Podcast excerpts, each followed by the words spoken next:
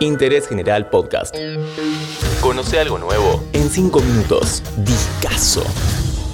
¿Cómo va? Este podcast repasa uno de los discos fundamentales para lo que hoy llamamos pop y para eso hay que irnos a los años 60. No, no es uno de los Beatles, pero sí te cuento que una de las bandas que representaban al rock and roll de la época es esta, The Beach Boys. Pioneros en el movimiento surf, pero que para 1966 daban un giro destinado a marcar la historia. También conocido por ser uno de los lanzamientos que dio celos a Lennon y McCartney, Pet Sounds. Cinco minutos y repaso este discazo. Eso era Wouldn't It Be Nice. Y para empezar a hablar de esta obra maestra tengo que nombrar a Brian Wilson, fundador de este grupo que para 1965 ya contaba con nueve discos de estudio. Surfing USA, I Get Around y otras icónicas canciones ya habían sido hit, pero definitivamente no había llegado lo mejor. Con esta intro de You Still Believe in Me, en la que se tocan cuerdas de un piano abierto, te cuento que tras muchos éxitos con los Beach Boys, un día Brian sufrió un ataque de pánico muy feo dentro de un avión, lo que marcó un colapso mental producto de una juventud muy dura, en parte por los abusos que sufrió en manos de su padre durante años.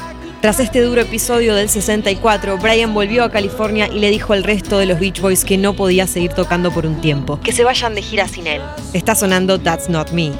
Durante el año siguiente tocaron por todos lados mientras Brian se quedó en su casa, componiendo, arreglando y produciendo un disco para el cual contrató a los mejores sesionistas del momento, los Wrecking Crew. Él también grabó pianos, órganos, bajos. Pet Sounds estaba hecho y Brian tenía apenas 23 años de edad. Al regresar de la gira, Brian puso el resto de los Beach Boys dentro del estudio para interpretar todas las voces del álbum. En cuanto a la parte instrumental, estaba todo cocinado. Entonces, sus hermanos Carl y Dennis Wilson, su primo Mike Love, Al Jardine y Bruce Johnston se sorprendieron por tratarse de música muy diferente a lo que venían haciendo. Imagínate que venían consagrados con ese título de Héroes del Surf Rock. Y se trataba de un álbum que por primera vez no estaba destinado bailar, era un disco para escuchar.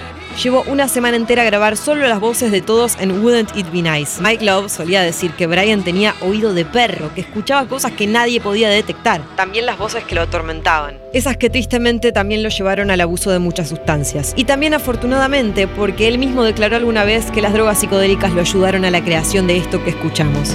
Pet Sounds es famoso por el uso de instrumentos inusuales como bocinas, vibráfonos, timbales, latas de Coca-Cola, acordeones, jarras de agua, mandolinas de cuerdas modificadas. Y lo novedoso para los 60 era la combinación de instrumentos para formar uno nuevo más completo. Tenés piano y tenés guitarra para formar un instrumento único nuevo llamado piano-guitarra. Dato, para antes de que salga el sello Capitol Records tenía tan poca fe en este álbum que decidieron lanzar un Best of Beach Boys, una colección de famosos éxitos casi al mismo tiempo. God Only Knows, quizás una de las canciones de amor más lindas del mundo. Puede ser.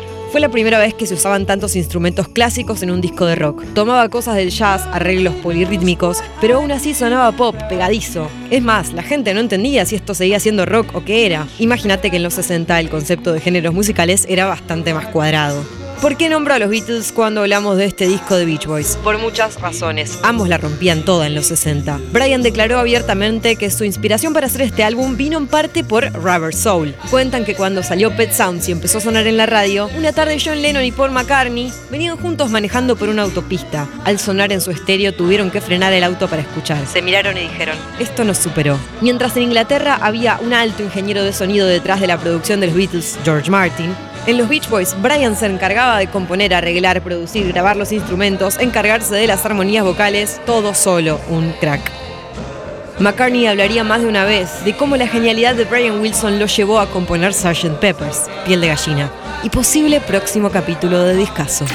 En una entrevista muy vieja, Brian dice que intentó una interpretación del estilo de producción de Phil Spector, la historia de Brian Wilson es digna de cinco capítulos más. Si te interesa, hay una peli protagonizada por John Cusack que se llama Love and Mercy. Paul Dano hace de Brian joven.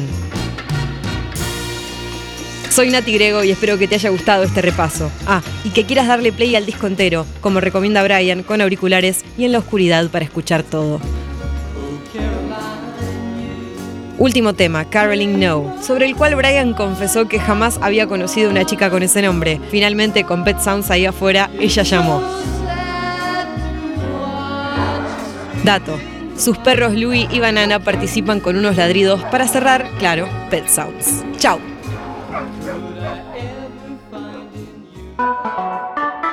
Interés General Podcast. Encontrarnos en Spotify, en Instagram y en interésgeneral.com.ar.